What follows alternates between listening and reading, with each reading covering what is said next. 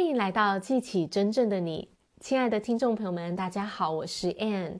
昨天我们聊到建立你的人生愿景。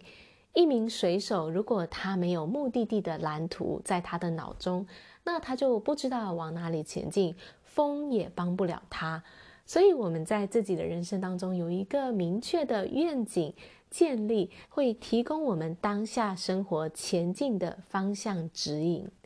当你建立出你的愿景之后呢，接下来我们就是要来测试一下这个愿景、这个梦想合不合适了。好，你要问自己第一个问题是说，这个梦想、这个愿景值不值得我去追求？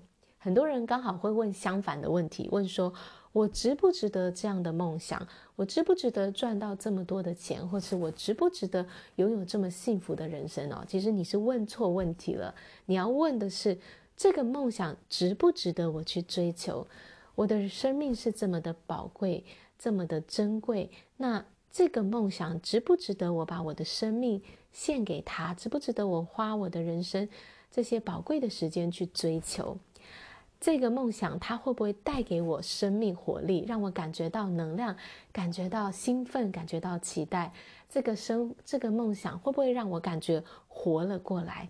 如果答案是是的话呢？嗯，那这就是一个好的梦想，好的愿景。再来第二个，你要问自己的问题，测试一下，是说这个梦想它跟我的核心价值是一致的吗？是符合的吗？哪些核心价值对你来说是很重要的呢？比如说，你可能觉得。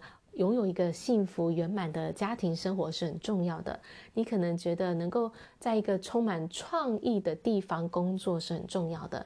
你可能觉得能够自由到处的移动，不会受限于某一个空间、某个地方的话，你觉得这是很重要的。你要去列出你的三到五个最重要的核心价值是什么，然后问问自己说。我的梦想、我的愿景跟我的核心价值是一致的吗？如果不是的话呢，就代表着你还有内心更大的梦想要等待着你去挖掘出来，它正在呼唤着你哦。你要去发掘那些在你生命中最重要的那些价值是什么？那你的愿景呢，就要跟你的这个核心价值是一致的。好啦，那我今天的分享呢，就是我们每一个人都需要有一个很明确的愿景建立出来，然后呢，你要去为你的愿景做出测试。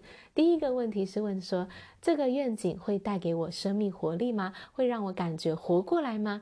第二个问题是，这个愿景与我的核心价值是和谐一致的吗？好啦，我今天的分享就到这里，感谢大家的收听，我们下一集见，拜拜。